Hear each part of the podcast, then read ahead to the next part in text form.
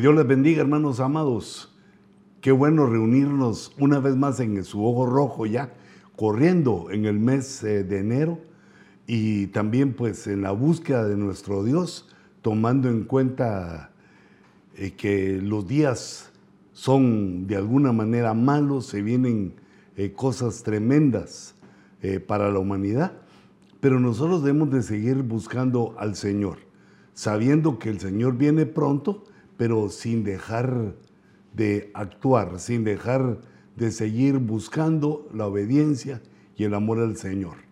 Padre, por favor, bendice este programa, bendice, Señor, al ojo rojo. Te rogamos que en este año nos ilumines, nos des eh, tu fuerza, tu entendimiento, tu salud, Señor, la voz, el anhelo, el deseo de seguirte buscando no solamente a mi persona, Señor, sino a aquellos que me buscan, aquellos que te buscan, aquellos que escuchan esta palabra. Te ruego que nos des la inteligencia, la sabiduría para proclamar tu nombre bendito, para proclamar la grandeza de tu majestad y que así podamos eh, servirte, agradarte y ser hijos fieles delante de tus ojos en el nombre de Jesús. Amén. Hermanos, este año 2022 que estamos comenzando es un año eh, especial, marcado. Eh, yo le llamé el año Tau o un año Tau a causa del número 22, el 2022, ya que es el 22 eh, año del, diríamos así, del milenio del tercer milenio y también es el año 22 del siglo, eh, de acuerdo al conteo que llevan eh, eh, nuestra civilización. Y entonces la letra Tau es la letra número 22 y es una letra muy específica. Solo antes de empezar con esto, quisiera recordarles que como es el año 2022, bueno, no, no recordarles, sino continuar explicando que el año 2022 termine en 22 y ese es el número de letra en el orden. En el alefato hebreo, la letra número 22. Es la letra Tau y todas las letras de eh, hebreas tienen tres facetas. La primera faceta que les ponemos allí, que les dispongo ahí, es el fonema. Cómo suena la letra. Eh, la letra Tau eh, suena como una, una T, pero tiene su sonido. No, no estamos procurando enseñar la pronunciación del idioma hebreo, sino que eh, solo estamos viendo las facetas de, la letra. Entonces tiene un fonema, pero también tiene un valor que es de 400. Y que este número 400, además de los significados que vamos a ir analizando en el futuro, tiene un significado eh, cósmico, tiene un significado maravilloso. Pero este 400 debemos tomarlos en cuenta porque cada letra tiene su fonema, su número y además tiene una pictografía. Esta palabra pictografía, mm, dice el diccionario, que es un signo gráfico que expresa el concepto relacionado con el objeto al que se refiere. Si ustedes ven a la izquierda donde dice estándar, eh, la geometría estándar, la letra tau es la última a la izquierda, tiene un valor de 400 abajo. Y en la antigüedad, la, forma antigua de escribirlo es, parece una cruz, son dos líneas cruzadas, que tienen también referencia al eclipse que eh, se está dando o se dio en, en primer lugar, entre un primer eclipse, que se dio en Estados Unidos y viene un segundo en el 2024. 2017 y 2024 son dos eclipses que hacen una tau sobre el territorio norteamericano. Eh, es decir, tiene una pictografía, tiene un significado, es una marca. Así como recordamos y entendemos que es con la letra tau que marcan eh, en Ezequiel 9 eh, los escribas o el escriba marca a los que se duelen de la forma de pecar que hay eh, en el pueblo. Entonces, debemos entender que la letra eh, tiene esas tres facetas. Cada letra Debemos considerar su fonema, su valor y también el significado que tienen eh, pictográficamente. Ahora, la, el alefato tiene una relación con la Biblia. La relación es que el alefato cabe exactamente tres veces. Es una relación matemática. Cabe exactamente tres veces eh, en, las, en los 66 libros de la Biblia. Ya que el alefato tiene 22 letras, cabe tres veces. Y esa es una relación que nosotros tomamos en cuenta y que tiene un mensaje, eh, digamos, como todo en la Biblia, tiene algo hermoso en la Biblia que nos da la ruta que lleva la iglesia. Desde Génesis hasta Apocalipsis, eh, cuando vemos eh, esta, esta relación numérica que hay entre el alefato y la Biblia, vemos que también hay un mensaje. Por ejemplo, desde Génesis, que es el primer libro de la Biblia, hasta Cantares, que es el libro número 22, está la primera, la primera vez que cabe el alefato aquí en la escritura, de Génesis a Cantares, y eso nos habla que es la ruta de la iglesia desde que nacemos de nuevo hasta que por la palabra y por el Espíritu nos llegamos a enamorar del Señor Jesucristo. Luego, después del cantar de los cantares, comenzamos de nuevo en el libro 23, que es Isaías. Es el primer libro. Y llegamos al número 22, que es el libro 44, el libro de los hechos. Y ahí vemos eh, eh, cómo de Isaías, que nos habla del Cristo sufriente, al libro de los hechos, que es los hechos, las actuaciones, el servicio, la obediencia, cuando ponemos en práctica la palabra de Dios. Fíjate cómo va la ruta de la iglesia eh, en estas relaciones. Y la tercera es de Romanos, que sería el libro 45, pero el primero en esta tercera tanda, de acuerdo al alefato hebreo. Mm, bueno, el alefato eh, ya es hebreo, no, creo que hebreo ya es una repetición innecesaria, pero para que nos vayamos poniendo en la misma sintonía. de Romanos, que es la explicación la métrica del Evangelio, eh, la inserción de la gracia bendita de nuestro Señor Jesucristo, desde ese libro de Romanos o la epístola de los Romanos hasta Apocalipsis, que es la revelación, desde la explicación del Evangelio a la revelación. Son, diríamos, tres facetas de la ruta del cristiano y donde vemos insertados eh, tres veces, vemos insertado tres veces el alefato en la, en la Biblia. Y con este pensamiento, pues, yo hice una gráfica eh, para mencionarles que los libros Tau, los libros que tienen la letra Tau, son tres libros. Como cabe tres veces el alefato, entonces son tres libros.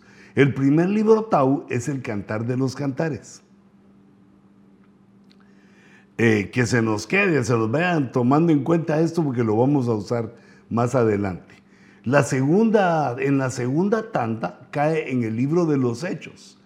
Eh, la letra Tau, por lo tanto decimos que el libro eh, de los hechos es Tau y también Apocalipsis. Cantares, los hechos y Tau.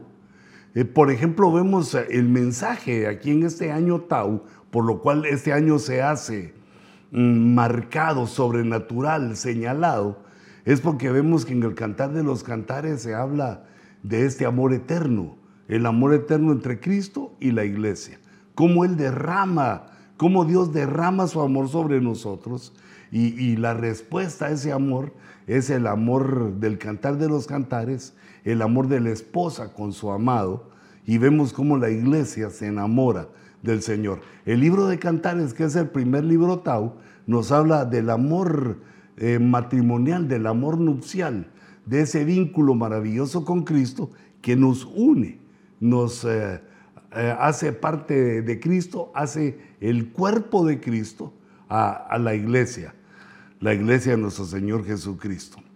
Y el libro de los Hechos, que es el segundo libro Tau, lo señalaba, lo subrayaba porque eh, tiene una importancia, una importancia vital.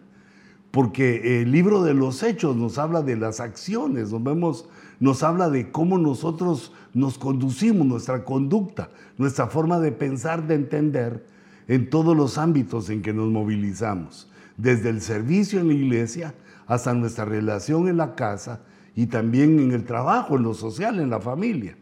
Cómo nosotros nos movilizamos, porque eh, hechos quiere decir las acciones, los hechos de los apóstoles, los hechos del Espíritu Santo, o, mejor dicho, los hechos de la Trinidad, pero también los hechos de aquellos que escuchamos la palabra, de aquellos que la palabra influencia nuestro intelecto y nos habla nuestro espíritu y alma y cuerpo, y entonces nos ponemos eh, en la obediencia. La, la, clave, el significado del libro de los hechos es poner en práctica la palabra, lo que escuchamos, mm, lo que captamos, lo que entendemos, irlo poniendo en práctica, porque esa es, esa es la ruta adecuada para que se, abre, se abra nuestra mente, nuestro entendimiento y llevemos, lleguemos a niveles espirituales elevados. Eh, y si nos vamos por eh, el camino de la carne, entonces vamos, eh, vamos hacia, hacia lo malo, hacia, hacia la carnalidad y la carne trae muerte. La forma de buscar de un cristiano su madurez espiritual es por medio de sus, de sus acciones, de sus actitudes y de su conducta. Y que esta viene determinada por la forma de aprender, la forma de oír, la capacidad de escuchar y la fe que provoca el oír. Entonces vemos que eh, el libro de los hechos nos habla de algo eh, excepcional, importante, ya que pronto estaremos delante del Señor en el Bima de Cristo.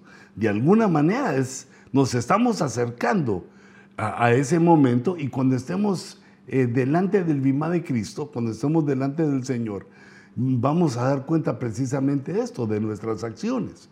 Por lo tanto, debemos eh, dejar, ir dejando ya atrás aquellos errores, aquellos tropiezos donde eh, no, lo hemos hecho como debe de ser, dejando eso atrás y buscando en la palabra, buscando eh, en sí, en la palabra, pero también en la fuerza del Espíritu para que podamos obedecer. Porque hijitos, como hemos hablado, que esto no es de inteligencia, eso no es de fuerza de voluntad, sino que esto es de disponernos para que Dios actúe en nosotros. Es de disponernos para que el Espíritu Santo nos llene y nos ayude a tener éxito eh, en esta ruta. Bueno, entonces, eh, hermanos, para ir ubicando en el año, en el año Tao, en el cual pues el Señor ya me dio el privilegio de exponerlo eh, en la escuela de pastores, en el estudio de pastores en Guatemala, pero habían otras cositas y no, lo pude explicar bien porque eh, me agarraron en curva, ¿verdad? Eh, por favor, hermano Luis, mañana enseño usted. Entonces no lo había hecho, digamos, como una presentación eh, para que considero, tal vez como yo, yo lo miro, de una manera más ordenada y mejor y también así se los pueda mostrar yo. Entonces, esto es una de, la de las partes que el Señor me dio eh, interesante. Así como habíamos descubierto y delante de ustedes les expuse los tres libros que tienen el Tao, que son Cantares, Hechos y Apocalipsis. Estos son los libros número 22, de acuerdo al alefato hebreo de la Escritura. Dijimos que el alefato cabe tres veces. Eh, luego, hermanos, los tres libros estos entonces tienen la marca Tau, su pictografía. Eh, la pictografía de la Tau es una cruz o es una marca, es una señal en la frente, según Ezequiel, Ezequiel 9. Y que está esa marca y nos está señalando en los tres libros. Entonces me di cuenta, hice un retroceso y, y dije libro 21 y libro 20. Busqué los tres libros 20 porque Así como vemos en la pantalla, el 20 y el 22 forman el año 2022. 2022 forma el año 2022 y vi que los libros número 20 eran Proverbios, eh, regresé Hechos, viene Juan y después Lucas. Lucas es el libro número 20 y antes de Apocalipsis está Judas y antes de Judas está Tercera de Juan. Estos eh, tres libros son los libros números 20 que estoy asociando con los libros números 22, con los libros Tau. Pero no los estoy asociando así eh, por mi voluntad, por mi entendimiento, aunque ahí sale el 2022, sino que descubrí que la relación que tienen estos tres libros es que fueron hechos por el mismo autor. Por ejemplo, Proverbios y Cantares fueron hechos por Salomón, que su nombre significa pacificador. Lucas y el libro de los Hechos fueron hechos por el evangelista Lucas, que significa iluminación o iluminador. Y tercera de Juan y Apocalipsis fueron hechos por el apóstol Juan, y Juan significa gracia y misericordia. Eh, yo lo tomé anteriormente solo como gracia, pero al ir revisando en varios diccionarios que tienen el significado de los nombres, Juan significa gracia y misericordia de Dios. ¿Qué, qué nombre más lindo? Entonces, como el libro número 20, los tres libros número 20 se pueden asociar a los tres libros números 22 porque son escritos por el mismo autor, ahí se forma el año 2022. Y en el año 2022 que estamos viviendo, que estamos diciendo que es un año Tau, vemos que hay un mensaje. ¿Por qué? La letra número 20 es la letra Resh. La letra Resh eh, tiene una pictografía que significa cabeza. Eh, si Resh significa cabeza y Tau, marca o cruz, quiere decir, fíjate la, la, la bendición, el diseño maravilloso que Dios nos muestra, las dos letras nos dan un significado que es el año 2022, es el año en el cual debe haber una marca en nuestra mente, la marca de la Tau, la marca de Ezequiel 9, de los escribas de Ezequiel 9, la marca de la cruz, la marca de Dios. Nosotros somos los que Dios marca antes de que venga el día grande y terrible de Jehová. Y entonces eh, tenemos ya una idea de qué es lo que debemos hacer este año. Continuar adelante eh, con todo nuestro esfuerzo, con toda nuestra... Eh, diríamos que lo que nos falta aquí es la perseverancia, perseverando eh, en este año mm, maravilloso, que es un año señalado. Y fíjate por qué, porque es un año Tau, es un año de la letra Tau. Entonces eso quiere decir, y yo lo entiendo así, hermanos, que eh, es una señal para el hombre, el hombre que pone su mente en la cruz de Cristo, en el mensaje de la cruz, en la palabra de la cruz. Es un año para meternos eh, en nuestro intelecto con las cosas del Señor, que es un año de preparación, es un año, así como lo, como lo escuchamos, es un año eh, de preparativos y de poner, recordate, nuestro intelecto, nuestra alma, nuestro corazón para recibir las cosas de Dios y así poder obedecer. Si nosotros no nos llenamos de la palabra, si no sabemos qué es lo que Dios nos pide, ¿cómo podemos obedecerle? ¿Cómo podemos obedecer eh, las órdenes, los mandamientos, los principios, las leyes de Dios? ¿Cómo no vamos a saber cómo dirigirnos? Porque la Biblia dice, lámpara es a mis pies, la luz para que mis pies caminen. Lámpara es a mis pies tu palabra. Entonces este es el año, el año Tau es el año de poner la cabeza, el intelecto en la palabra de la cruz. Y además podemos entender otro mensaje que se nos da en la cantidad, en los valores, en el valor de la letra Tau, dijimos que era 400. Así como lo ponemos ahí en la gráfica que ustedes van a ver hasta arriba, y también la palabra o la letra, no, no, no es la palabra, es la letra resh, tiene un valor de 200. Si estamos haciendo 2022, eh, mente y cruz, cabeza y cruz, y diríamos aquí el valor de 20 es 200, el valor de la letra resh es 200 y el valor de la letra tau es 400.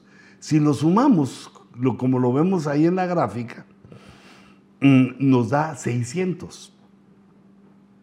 Ahí lo puse hasta arriba para que eh, vamos a ver cómo lo puse. Si ahí está, 400 es la letra tau, 200 vale la letra resh y eso nos da un valor de 600. Si nosotros a ese resultado al 600 le hacemos gematría, sumamos 6 más 0 más 0, el resultado es 6 y el número 6 nos habla del hombre. El hombre que pone su cabeza en la cruz. El resultado de la, del valor numérico nos señala al hombre y también tiene que ver con el año 2022, porque si le hacemos gematría también al 2022, sumamos 2 más 0, 2 más 2, 4, más 2, 6. También nos habla el número 6, eh, y de la misma manera que la suma de los valores de la letra Resh y Tau, nos habla del 6 de eh, el hombre, el hombre que pone su mente en la palabra de la cruz. Pero ahora, ¿cómo? ¿Cómo se hace eso? ¿Qué eh, visión nos da el Señor con respecto a esto?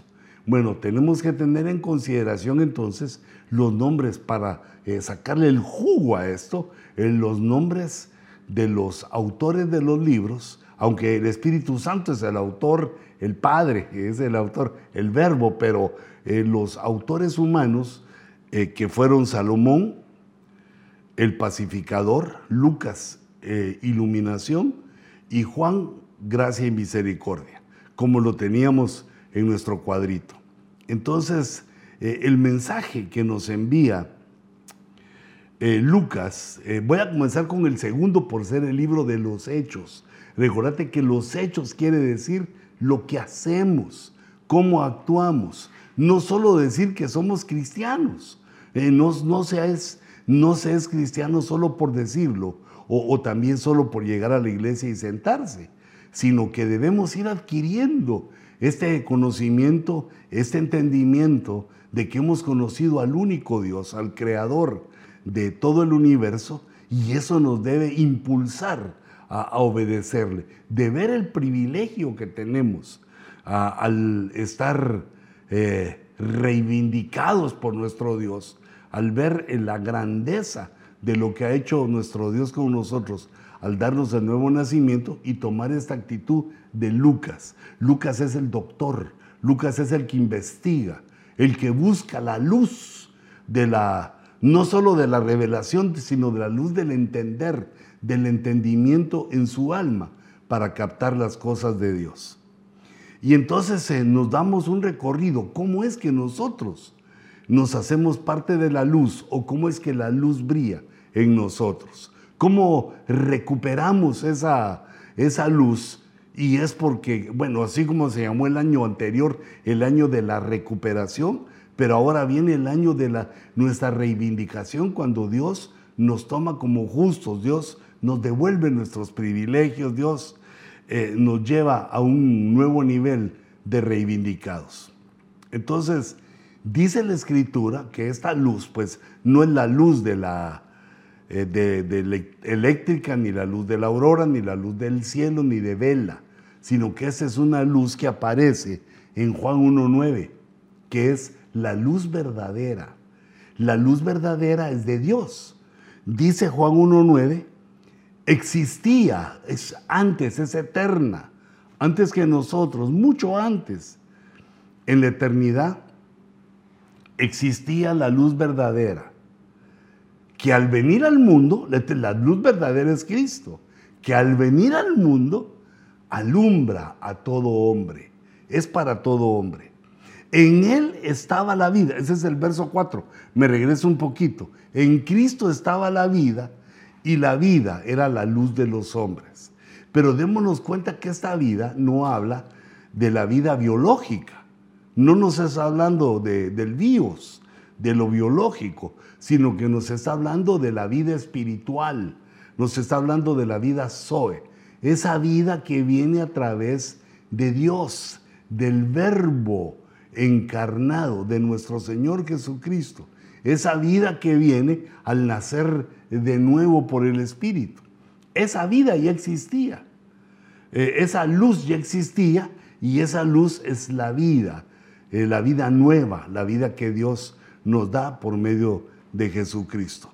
Entonces quiere decir que todo aquel que nació de nuevo, todo aquel que tuvo la vida, tiene la luz, porque dice que la luz, que la vida es la luz de los hombres, la vida Zoe, la vida que nos da el Señor Jesucristo y el Espíritu Santo al nacer de nuevo, eh, es eh, esa luz verdadera, la luz verdadera que alumbra también a los hombres.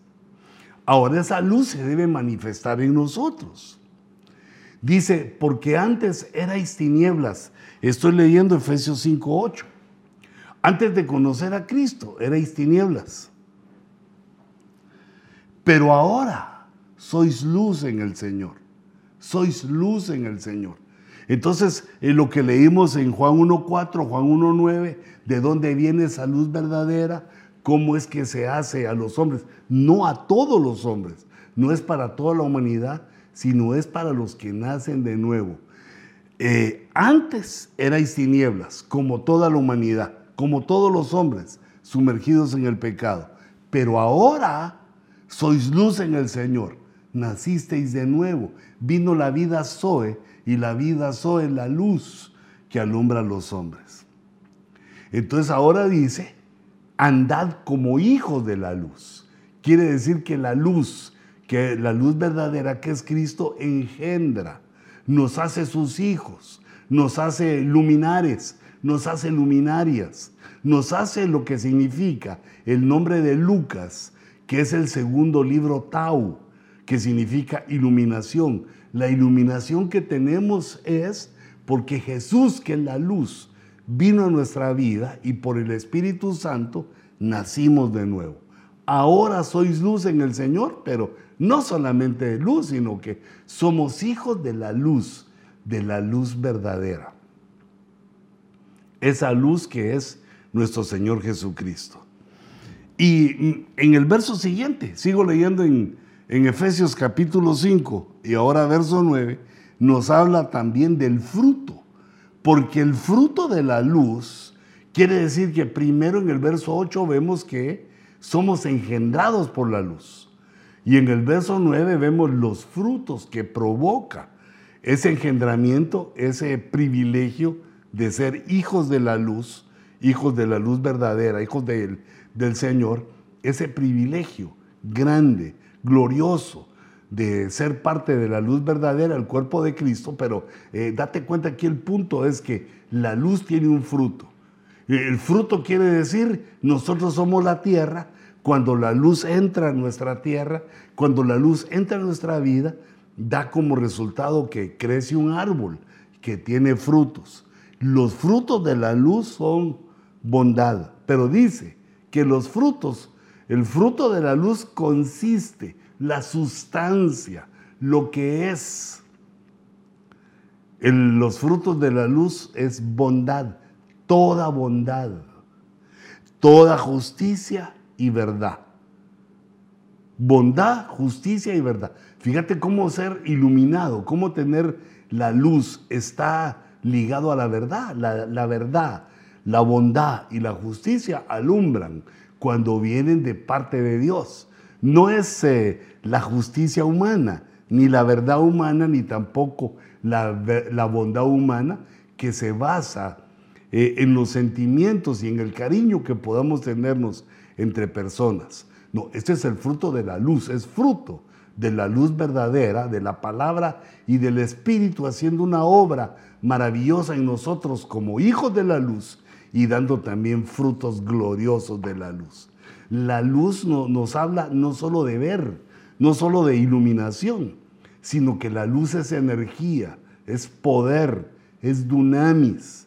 La luz se concentra y es poder, da calor, ternura. Por eso la verdad, la bondad, la justicia están íntimamente ligadas con la luz y con las acciones, según el libro de los hechos.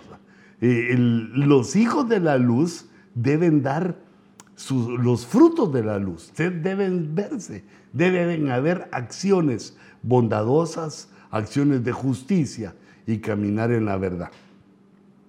Mira qué importante, porque ese es el mensaje que nos da el libro eh, Tau, el libro número 2 Tau, que es el libro, el libro de los hechos. Y entonces aquí yo puse como, como el, eh, encabezado de estos, estos pensamientos de la escritura, cómo el hombre toma la luz. No todos los hombres, sino por la fe en Cristo, los creyentes tomamos la luz y nos hacemos luminares. Siendo hijos de la luz, dando frutos de la luz y sabiendo que venimos de la luz verdadera. Pero eso es importante. Los que somos hijos de la luz debemos dar testimonio. Dice Mateo 5:14, vosotros, allá se está refiriendo a nosotros, a la iglesia. Sois la luz del mundo. Somos la luz del mundo. Mientras estuvo Cristo, Él fue la luz. Ahora nosotros somos la luz del mundo. Nuestra congregación es la ciudad.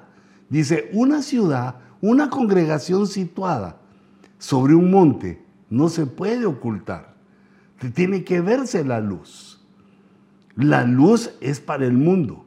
La luz es para que el mundo nos vea.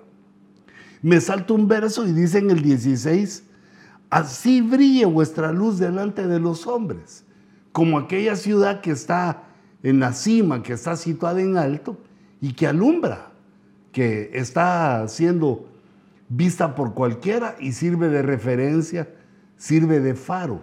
Así brille vuestra luz delante de los hombres. No debemos esconder nuestra luz, sino que con toda bondad los frutos de la luz, en toda justicia y en toda verdad. Bondad, justicia y verdad, que sean vistos.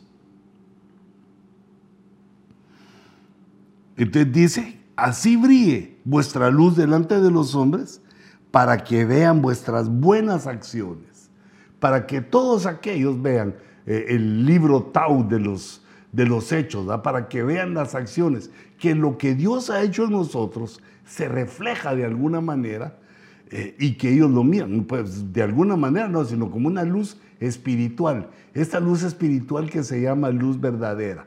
Ya no nos ven a nosotros mismos, sino que ven a Cristo en nosotros. Qué belleza esto. Entonces dice, para que vean vuestras obras, vuestras buenas acciones y glorifiquen a vuestro Padre que está en los cielos. Que ellos se vuelvan parte de la glorificación a Dios al ver eh, las buenas obras, las buenas actitudes, las buenas respuestas que tenemos, no por ser nosotros buenos, sino porque la luz nos ha transformado, esa luz verdadera, que es poderosa para hacernos hijos y también para dar unos frutos hermosos, visibles para todos andando siempre en la verdad, andando siempre con bondad y buscando siempre la justicia, hasta donde nuestro intelecto nos da. Entonces la luz debe tener un testimonio, que se mire, no lo escondamos, que se mire cómo nosotros actuamos y no nos avergoncemos del Evangelio. Y eso es para los de afuera, para que nos miren los hombres. Pero también Primera de Juan capítulo 2 y verso 7 eh, nos habla de cómo nosotros también debemos ser luz en la congregación. Luz para nuestra familia, luz para nosotros mismos, luz para el mundo y luz para la congregación. Dice, mas si andamos en la luz, como Él, como Cristo está en la luz, tenemos comunión los unos con los otros el buscar la comunión con los hermanos, a pesar de sus debilidades, a pesar de los errores o, cualquier situación de menosprecio, de, roce que haya habido en nosotros, buscar la comunión eh, es algo mandatorio, es, una, es uno de los mandamientos. Porque dice, eh, si nosotros decimos que andamos en la luz o si andamos en la luz, entonces, ¿cuál es lo que, cuál es la actitud, cuál es eh, el hecho por el libro de los hechos, por el libro Tau. ¿Cuál es el hecho que ha de verse en nuestro caminar? Que tenemos coinonía, que estamos en comunión, que sabemos convivir eh, juntos y, podemos amarnos como hermanos, a, pesar de que quizá hemos sufrido algún agravio o, alguna situación, o tal vez nosotros mismos somos los causantes de esa situación, pero eh, nosotros debemos procurar la comunión. Si decimos que andamos en la luz, si es que tenemos luz, como Dios está en la luz, como Jesús está en la luz, entonces debemos de tener comunión los unos con los otros. Y cuando eso pasa, la sangre de Cristo nos limpia de todo pecado. El estar en comunión nos lleva a la limpieza ritual por la bendita sangre de nuestro Señor Jesucristo.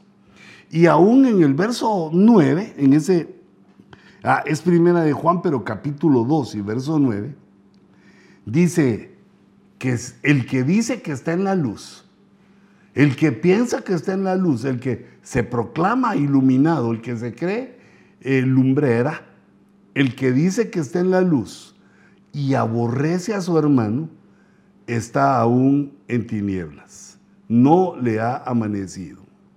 El que ama a su hermano permanece en la luz y no hay causa de tropiezo en él. Eh, el que ama y el que aborrece, porque no se puede estar en comunión si aborrecemos. El aborrecer es querer estar lejos, eh, el aborrecer es no desear estar junto a una persona. Entonces el que aborrece a su hermano, eh, no, no está bien aborrecernos, hijitos, a pesar de las situaciones. Tal vez si el agravio es mucho, eh, sonreír, hacer las paces y quitarse de ahí. Pero no debemos dejar que nuestra alma aborrezca a ninguno de los hermanos, por más eh, cruel que haya sido con nosotros o injusto, sino que así como nos da el ejemplo eh, Jesús en los que lo persiguieron, en los que lo crucificaron, que estuvo dispuesto siempre a perdonarlos y aún ahora a perdonarlos para que regresen y crean en Él. Y aunque nosotros no estamos esperando que crean en nosotros, pero sí debemos entender que esta es la situación que se nos da. O se aborrece al hermano o se ama al hermano. El que aborrece está en tinieblas todavía, no está en la luz, no está iluminando. Y en las tinieblas está el enemigo. Pero el que ama a su hermano permanece en la luz. Y como permanece en la luz, no tropieza. Lámpara es a mis pies tu palabra.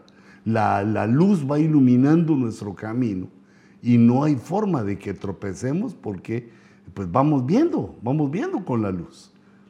Entonces, eh, vimos, vemos ahora con estos versos es que la letra Tau del libro de los Hechos de Lucas nos lleva a ser iluminadores. No iluminátira, esos son otros, sino que iluminadores con la luz verdadera que Dios nos dio, con la luz de la vida que Dios nos dio, esta vida soy, nosotros iluminemos. Iluminemos para los que están cerca de nosotros, como congregación iluminemos y también dentro de la congregación iluminemos a nuestros hermanos, amándolos, estando en comunión. Y esto va a impedir que ninguno de nosotros tropiece. Entonces esto sería en aquel, eh, eh, aquella gráfica que vimos que estaba Cantar de los Cantares, eh, por Salomón, Cantar de los Cantares y Proverbios. Y estaba Lucas y el libro de los Hechos, los libros 20 y 22 escritos eh, por los mismos autores. Salomón quiere decir pacificador y Juan eh, quiere decir gracia y misericordia. Pues resulta que en el Evangelio aparecen esas eh, tres virtudes, esas tres bendiciones que Dios nos da, aparecen en la Escritura en los saludos, saludos apostólicos. digamos, se inicia cuando Pablo saluda a Timoteo, aunque pasa en las dos cartas. Cuando Pablo le habla a Timoteo, porque esta situación de la gracia y la misericordia mm, eh, llega para aquellos que eh, son hijos espirituales, que llegan a, entender que tienen un papá espiritual, un ministro que los cubre, eh, pues que no le logramos ver sus defectos y si le vemos algunos se los pasamos por alto porque es como un padre para nosotros.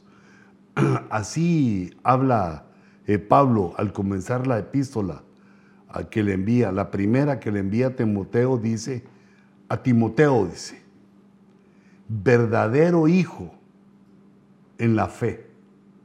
Mira qué lindo es, verdadero hijo. Eh, recuerda que veníamos de la luz verdadera, son cosas que son verdaderas, aunque otros no lo puedan entender. Pablo califica en su saludo a Timoteo que es un verdadero hijo en la fe. Es decir, que la fe lo trajo a Cristo, lo hizo nacer de nuevo y esa fe eh, ya congregacional, ya de conocimiento doctrinal, lo hizo un hijo del apóstol eh, Pablo, un hijo espiritual. Entonces a este hijo verdadero le dice estas tres virtudes. Le dice gracia, misericordia, que es el significado de Juan. Juan significa gracia y misericordia de Dios. Gracia, misericordia y paz. Y la paz viene de Salomón, que es el pacificador. Eh, en este verso está eh, comprimido, está, digamos, los eh, significados de los nombres de Salomón y de Juan, como en el saludo que el ministerio apostólico anhela para sus hijos, que la gracia del Padre, del Hijo y del Espíritu Santo, que la misericordia del Padre, del Hijo y del Espíritu Santo, que la misericordia de Dios y la paz, también la paz de la Trinidad, de parte de nuestro, dice, de parte de nuestro Dios, Padre y de Cristo Jesús, nuestro Señor.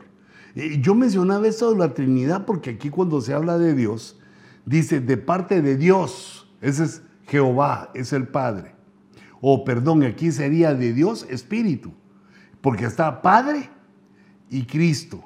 Está el Espíritu, el Padre y el Hijo encarnado. Los tres deseando gracia, la gracia del Espíritu Santo, la misericordia del Padre y la paz de Cristo. Cada quien dando esa virtud a los verdaderos hijos eh, de, de la fe. De acuerdo a este saludo apostólico, que se vuelve a repetir en la segunda epístola que le envía a Timoteo. Otra vez, solo que ahora Pablo ya no le dice verdadero hijo, pero se conserva lo de hijo, pero le dice a Timoteo, amado hijo. Mira esas dos eh, facetas que debemos llenar para con nuestra cobertura.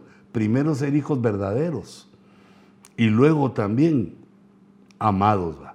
No solo dejarnos amar, sino que nosotros ser amables para que podamos ser amados por nuestra autoridad. Y luego, de nuevo, las tres virtudes, gracia y misericordia que representan a Juan. Y luego, eh, paz que representa a Salomón el pacificador, recordando los tres libros Tau. Y dice, de parte de Dios Padre y de Cristo Jesús, nuestro Señor. O otra vez, eh, la Trinidad, eh, el Espíritu Santo, el Padre y el Verbo, nuestro Señor Jesús, el Verbo, ministrando esas virtudes. Esas tres eh, virtudes maravillosas de Dios aparecen en las dos epístolas de Timoteo, de Timoteo, escrito por el apóstol Pablo. Pero también eh, Juan lo menciona y lo menciona también hablando de la verdad, eh, que la verdad es el nexo que tenemos con la iluminación, con la luz porque los frutos de la luz son verdad, justicia y bondad. Y dice segunda de Juan 1.1, dice, el anciano a la señora escogida. Esa señora es la iglesia, a la iglesia escogida. Y a sus hijos, que son los que se congregan, los que han llegado allá y reciben esa bendición. A quienes amo en verdad. Fíjate cómo se repite la palabra verdad la verdad que es fruto de la luz, a quienes amo en verdad, y no solo yo, sino también todos los que conocen la verdad. Verso 2. A causa de la verdad que permanece en nosotros y que está con nosotros para siempre.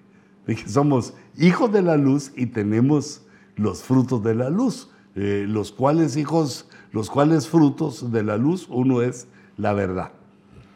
Y en el verso 3 dice, de nuevo, mira, la el mismo saludo eh, que Pablo le hace a Timoteo, ahora Juan se lo hace a toda la iglesia y a sus hijos. Dice, gracia, misericordia y paz, en el mismo orden. Solo que dice, gracia, misericordia y paz serán, nos lo manda al futuro, vendrá, serán con nosotros de Dios Padre y de Jesucristo, Hijo del Padre, en verdad y en amor. Con esas tres eh, salutaciones apostólicas, dos de Pablo y una de Juan, eh, logramos pues eh, llenar para nuestro entendimiento aquello que Dios espera para el año 2022, este año Tau, que como lo dice, como significa el nombre, el nombre de Salomón, que seamos pacificadores, que haya paz en nosotros para que podamos ministrarla, eh, de acuerdo con Lucas, que iluminemos con la luz verdadera, y también como Juan, que la gracia y la misericordia de Dios estén con nosotros y también serán con nosotros de parte del Padre, del Hijo y del Espíritu Santo. Hermanos, que este año 2022 el Señor nos dé una unción de entendimiento, de sabiduría y de inteligencia, y que por medio de la perseverancia en Él alcancemos lo que Dios desea que alcancemos, aquello para lo cual Dios nos alcanzó eh, en su reino. Que Dios los bendiga, que Dios los guarde y nos vemos en el próximo Ojo Rojo. Desde el estudio 27608 en la bella ciudad de Castaic, eh, los saluda el apóstol Luis. Bendiciones.